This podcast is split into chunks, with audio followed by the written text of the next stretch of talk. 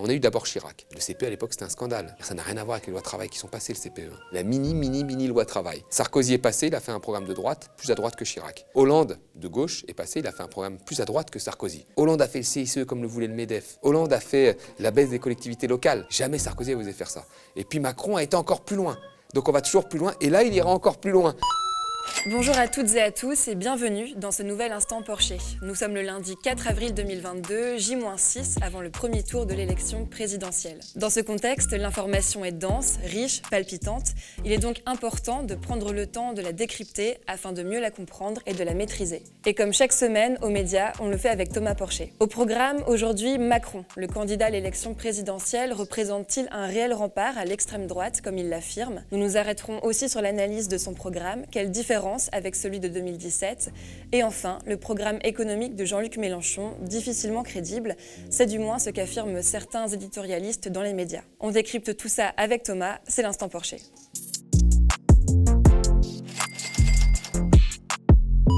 Jeudi dernier, lors d'un déplacement en Charente-Maritime, Emmanuel Macron s'est emporté contre la banalisation des idées de Marine Le Pen.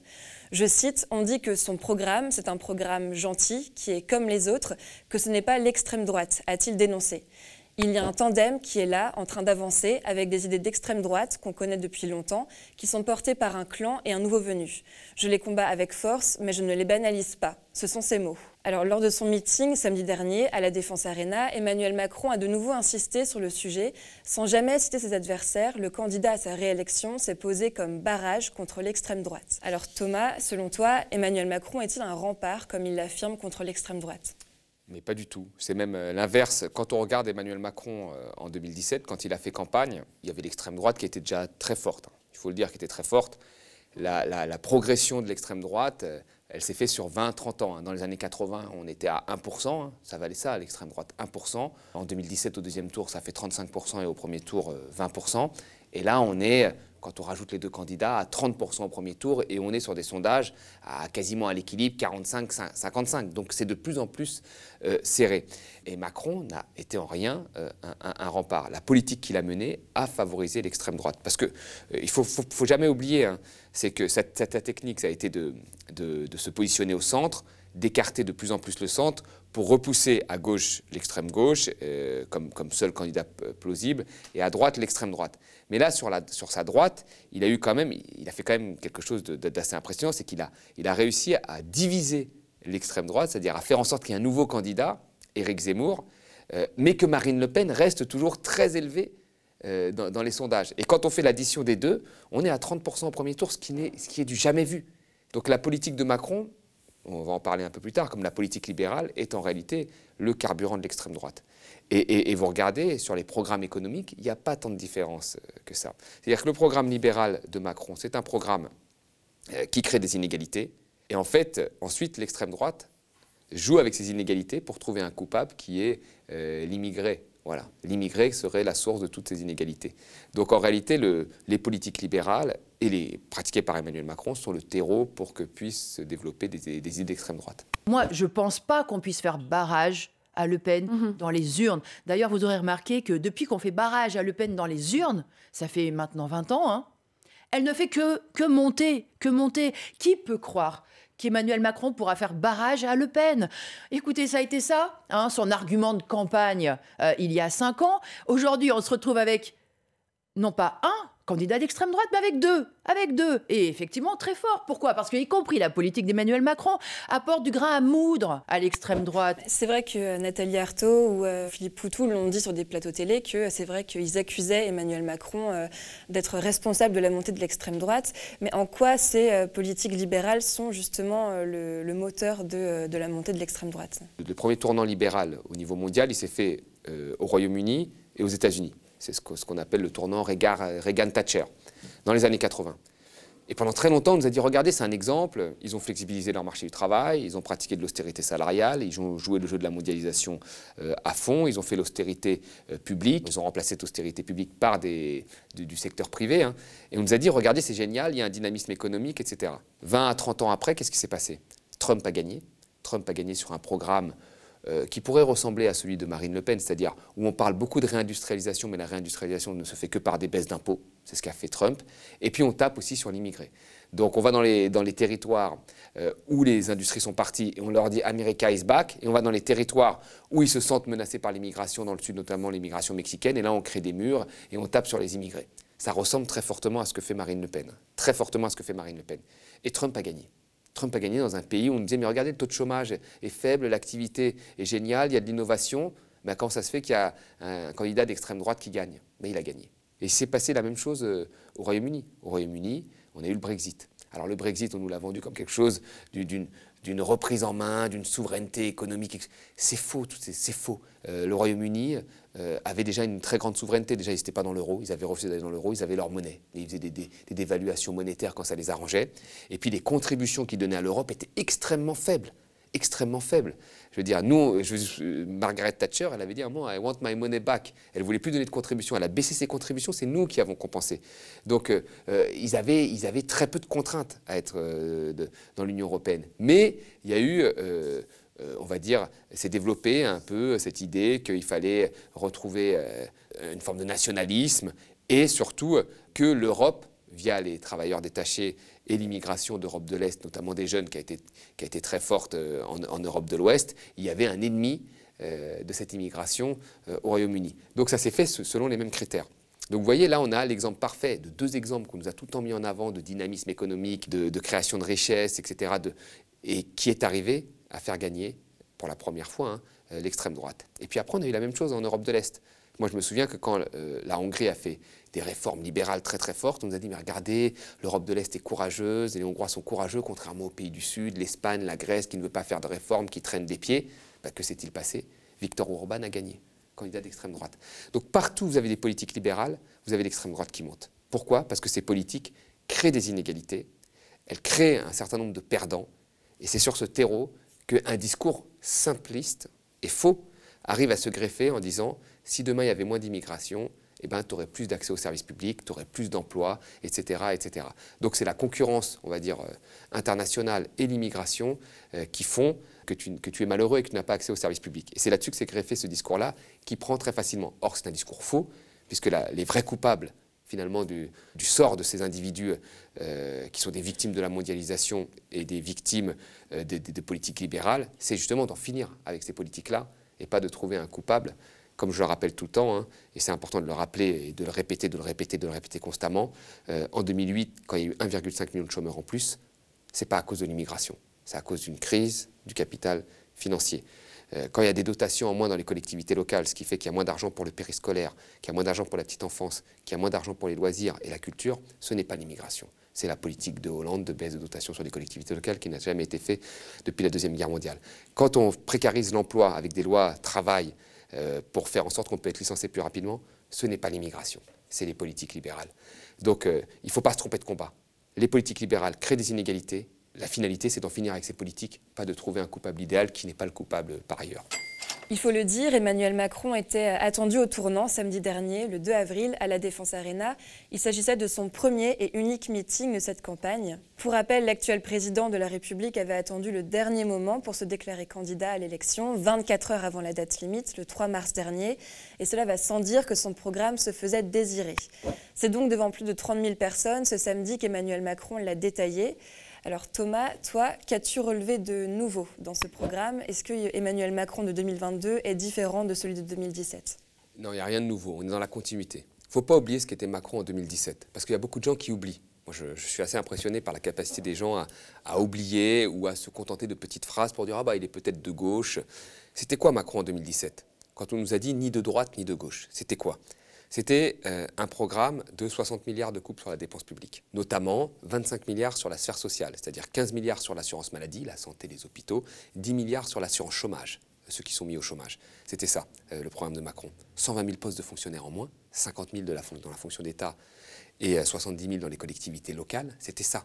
Des baisses de dotation aux collectivités locales dans la continuité de François Hollande, c'était ça. La loi travail, XXL, parce qu'il y avait déjà une loi travail qui était passée sous Hollande, c'était ça son programme. Les cadeaux euh, aux, plus, 1% les plus riches avec la réforme de l'ISF, et la flat tax, qui est un cadeau à ceux qui ont des revenus financiers. Tout le monde n'a pas des revenus financiers, c'est les 10% les plus riches qui en ont, et majoritairement les 1% les plus riches. Donc c'était un programme extrêmement euh, libéral, euh, qui visait à offrir des baisses fiscales sur les 1%, voire 10% les plus riches et les entreprises, et de faire des coupes de l'autre côté sur les chômeurs et, la santé. C'était ça son programme. Voilà, c'était ça. Et on nous a dit déjà à l'époque, oui, il est peut-être un peu de gauche. Je ne voyais pas où il était de gauche, mais on disait, mais tu sais, il va quand même offrir euh, euh, des, prestations chômage aux démissionnaires et aux auto-entrepreneurs. Bon, ben oui, il offrait des prestations, c'est vrai, mais avec la condition d'économie sur l'enveloppe globale, ce qui veut dire que les prestations allaient être plus faibles ou sur des durées moins longues. Donc c'était quelqu'un qui était très à droite, très très à droite. Et là, on continue en réalité. Alors, ce qui perturbe un petit peu le, discours sur Macron de droite, c'est qu'il y a eu deux événements majeurs dans son quinquennat. Il y a eu les Gilets jaunes, qui a fait qu'il a dû freiner sa politique euh, et qu'il a lâché 10 milliards, plus ou moins, on va dire, mais qu'il a quand même freiné sa politique. Ça, c'était les Gilets jaunes, donc on a dit, bon, euh, tiens, il se passe quelque chose. Et puis après, il y a eu la pandémie, le Covid, où il a fait le quoi qu'il en coûte. Et là, il faut quand même rappeler que tout ce qui nous a sauvés pendant cette pandémie, c'est-à-dire le chômage partiel, les, déficits pour soutenir l'activité, le modèle social, l'hôpital, etc., c'est tout ce que Macron voulait détruire. Et c'est ça qui nous a sauvés.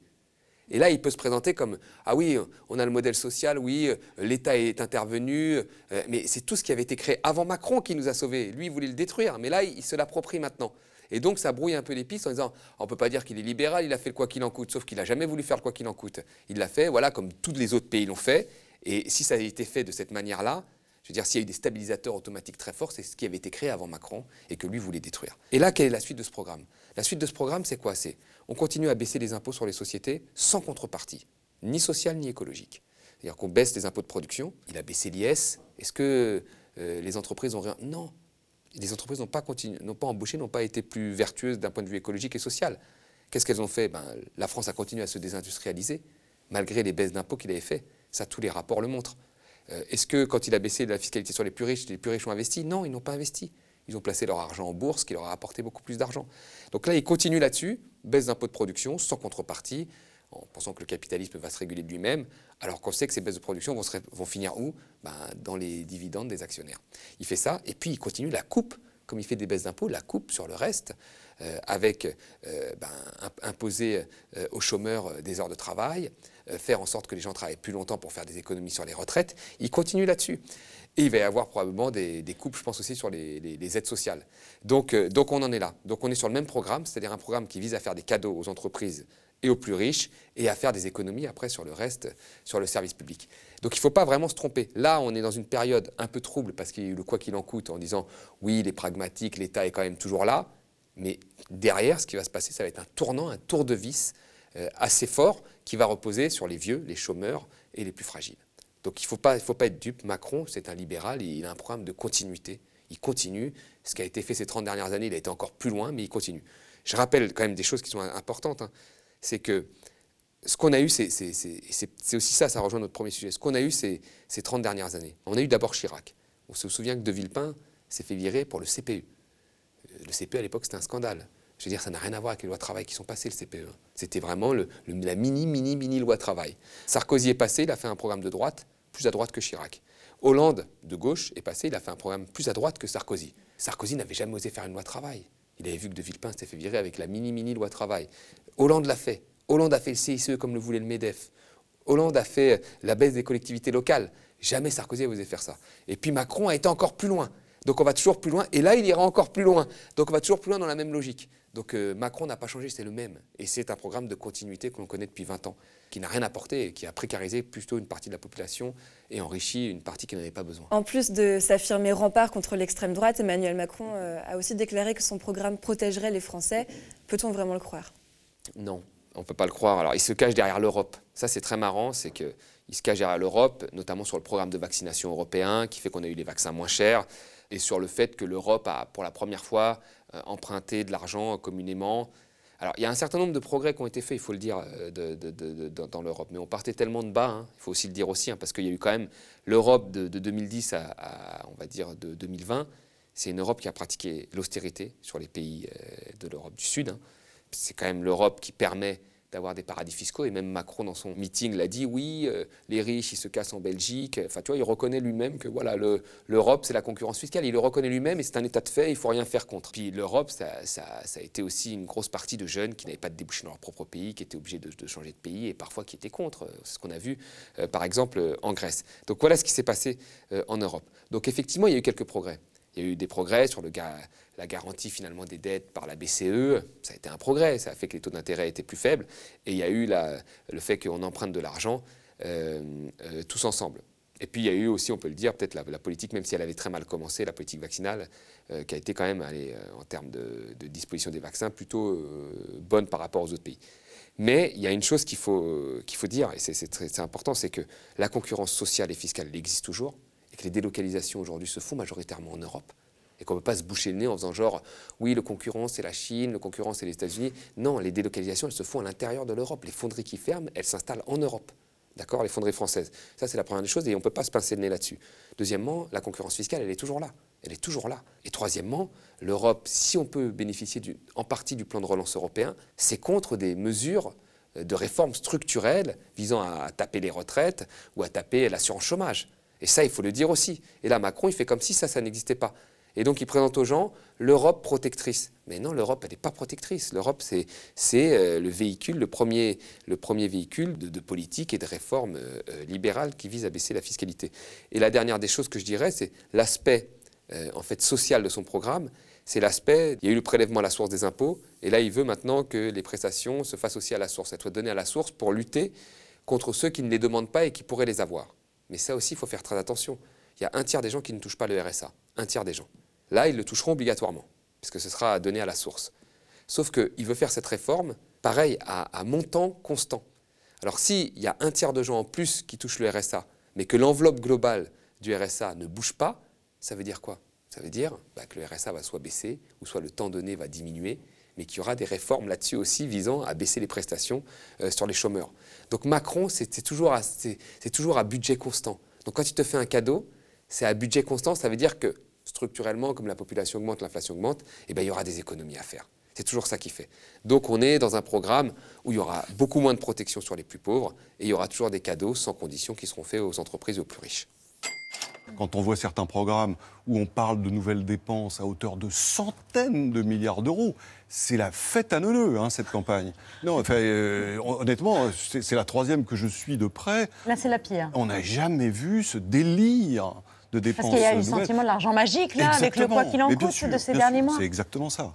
C'est que euh, le quoi qu'il en coûte, a, déformé les esprits complètement en donnant le sentiment qu'il suffisait de se baisser pour les ramasser. Dans cette séquence de l'émission C'est à vous, diffusée sur France 5 vendredi dernier, nous avons vu le journaliste économiste François Langlais s'énerver contre les programmes économiques de certains candidats, décrédibilisant ainsi certains, comme celui de Jean-Luc Mélenchon, qui prévoit par exemple d'augmenter le SMIC.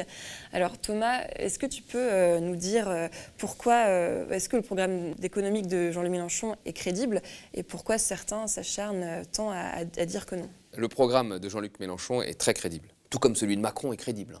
Tout comme celui de Pécresse est crédible. Il faut se rappeler, hein, en 2017, c'est ça qui a fait gagner Macron. C'est qu'on nous a dit que le programme de Jean-Luc Mélenchon, c'est ce que certains éditorialistes ont dit et qui redisent aujourd'hui, n'était pas crédible, n'était pas applicable. Alors même que ce programme avait été soutenu par plus de 100 économistes. Parmi certains économistes, les, meilleurs au monde. Il y avait, je me souviens, Ah Chun Chang, professeur à Cambridge, qui en 2017 soutenait le programme de Jean-Luc Mélenchon, un des économistes les plus importants. Euh, au niveau mondial. Vous avez d'autres comme en France Bruno Amable, qui a eu le prix du meilleur jeune économiste, un, des, prix les plus prestigieux euh, que le Cercle des économistes et le monde donnent. Donc vous voyez, ce n'est pas, des, pas euh, la CGT. Hein. Et il soutenait, et il soutient encore cette année, le programme de Jean-Luc Mélenchon. Donc vous regardez la liste des économistes, c'est des économistes très sérieux, avec les plus hauts diplômes, des, des enseignants-chercheurs, des professeurs, en France comme à l'étranger, qui ont soutenu ce programme, et en 2017, et récemment en 2022. Donc le programme est crédible. Et il faut, il faut comprendre une chose, et c'est peut-être ça la différence avec certains éditorialistes économiques qui, sont, qui font des, des, éditos, qui peuvent être intéressants par ailleurs, mais qui ne sont pas des vrais économistes, c'est-à-dire qui n'ont pas fait des études d'économistes, qui n'ont pas fait des publications académiques, etc. C'est qu'en économie, euh, vous n'avez pas qu'un seul avenir possible. Ça, c'est Margaret Thatcher qui le disait, hein, There is no alternative. Macron l'avait dit en 2017. L'autre euh, programme est un mirage. En réalité, non. En économie, vous avez plusieurs avenirs possibles. Il y a plusieurs avenirs possibles. Il y a l'avenir que vous promet Macron, c'est un avenir possible qui a déjà été appliqué.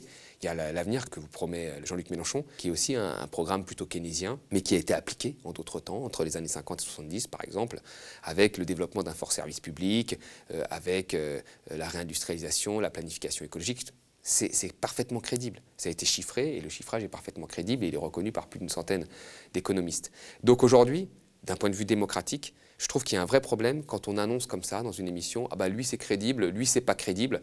Je ne parle même pas de la compétence hein, pour, le dire, mais qu'on l'annonce comme ça, en faisant peur, en agitant euh, des épouvantails, alors qu'en réalité la démocratie, c'est deux avenirs possibles et les gens peuvent trancher par le vote. Et le devoir que devraient avoir justement les éditorialistes économiques, c'est de dire que les deux programmes sont en réalité crédibles, mais qu'ils sont différents et qu'il faudra choisir. Voilà.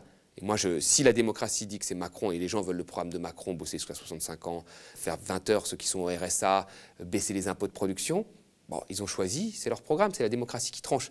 Mais qu'on ne dise pas qu'il y a un programme qui n'est pas crédible. Si les autres veulent le programme de Jean-Luc Mélenchon, retour à la retraite à 60 ans, euh, investissement public, etc., etc., ben, ils peuvent le choisir. Il n'y a, pas qu'une seule voie en économie. Il y a plusieurs avenirs possibles et ils doivent être débattus sur un pied d'égalité. C'est ça, normalement, la démocratie. voyez? Et aujourd'hui, il y a des gens qui ne jouent pas ce jeu-là en donnant leur avis comme ça, sous couvert d'une expertise et sous couvert du fait qu'ils ne, ne, prennent pas parti politiquement, alors qu'en réalité, ils prennent parti politiquement. Et ne pas prendre parti politiquement, c'est exactement ce que je fais en disant que deux programmes sont crédibles et qu'ils doivent être débattus sur le fond, sans en stigmatiser un par rapport à l'autre. Merci à vous d'avoir suivi cet instant Porcher. À l'approche du premier tour de l'élection présidentielle, il est important d'avoir les clés pour maîtriser et comprendre les discours de chacun et chacune. Alors merci de nous faire confiance. Si vous voulez soutenir un média indépendant et une information différente, rendez-vous sur lemediatv.fr/soutien. Spectateurs, abonnés, donateurs et sociaux, merci de nous avoir suivis. On se donne rendez-vous la semaine prochaine pour un nouvel instant Porcher et au lendemain du premier tour de l'élection présidentielle, on risque d'avoir des choses à dire. Le Média TV, c'est de l'actualité, une contre-matinale quotidienne. Des entretiens, d'actualité, des reportages, mais ce n'est pas que cela. Le Média TV, c'est aussi de l'enquête. Des enquêtes sur l'évasion fiscale, sur la France-Afrique et ses dérives, sur les violences policières. Nous avons réussi à nous procurer des images de vidéosurveillance que nous diffusons aujourd'hui en exclusivité. Ces images, nous les avons analysées en collaboration avec l'agence d'expertise indépendante Index. La BPI n'hésite pas à endosser le rôle de gestionnaire de fonds pour des investisseurs venus du Golfe. C'est ce qu'elle fait dans le cadre du projet Lac d'argent. Des dizaines de milliers de morts et un million de déplacés internes. Dans un pays qui compte à peine 4 millions d'habitants. C'est aussi le résultat d'un jeu macabre entre États étrangers, comme le Tchad, le puissant voisin, et son allié principal, la France, l'ancienne puissance coloniale. Quelques semaines avant l'élection présidentielle, alors que la machine à étouffer les vérités qui dérangent est en marche, nous avons décidé d'accélérer notre production d'enquêtes. Des enquêtes sur des figures politiques de premier plan. Des enquêtes qui se rapprocheront de plus en plus de la Macronie, des gouvernants et de ce qu'ils préféreraient cacher aux électeurs, surtout en ce moment. Pour finaliser ces enquêtes et lancer de nouveaux chantiers, nous avons besoin de votre soutien. Pour bien entendu payer les équipes qui travaillent et travailleront sur ces sujets. Mais aussi, malheureusement, pour provisionner les frais d'avocat, car nos adversaires ont des moyens et n'hésitent pas à recourir aux procédures baillons. Plus votre mobilisation financière sera forte, plus nous aurons les moyens de nos ambitions, les moyens d'aller au-delà de ce que les puissants laissent transparaître à travers une communication bien rodée. Face à la grande offensive des pouvoirs et des oligarques contre le journalisme d'enquête, celui qui dérange et dévoile, imposons notre plan B citoyen, faisons vivre l'investigation sur le Média TV.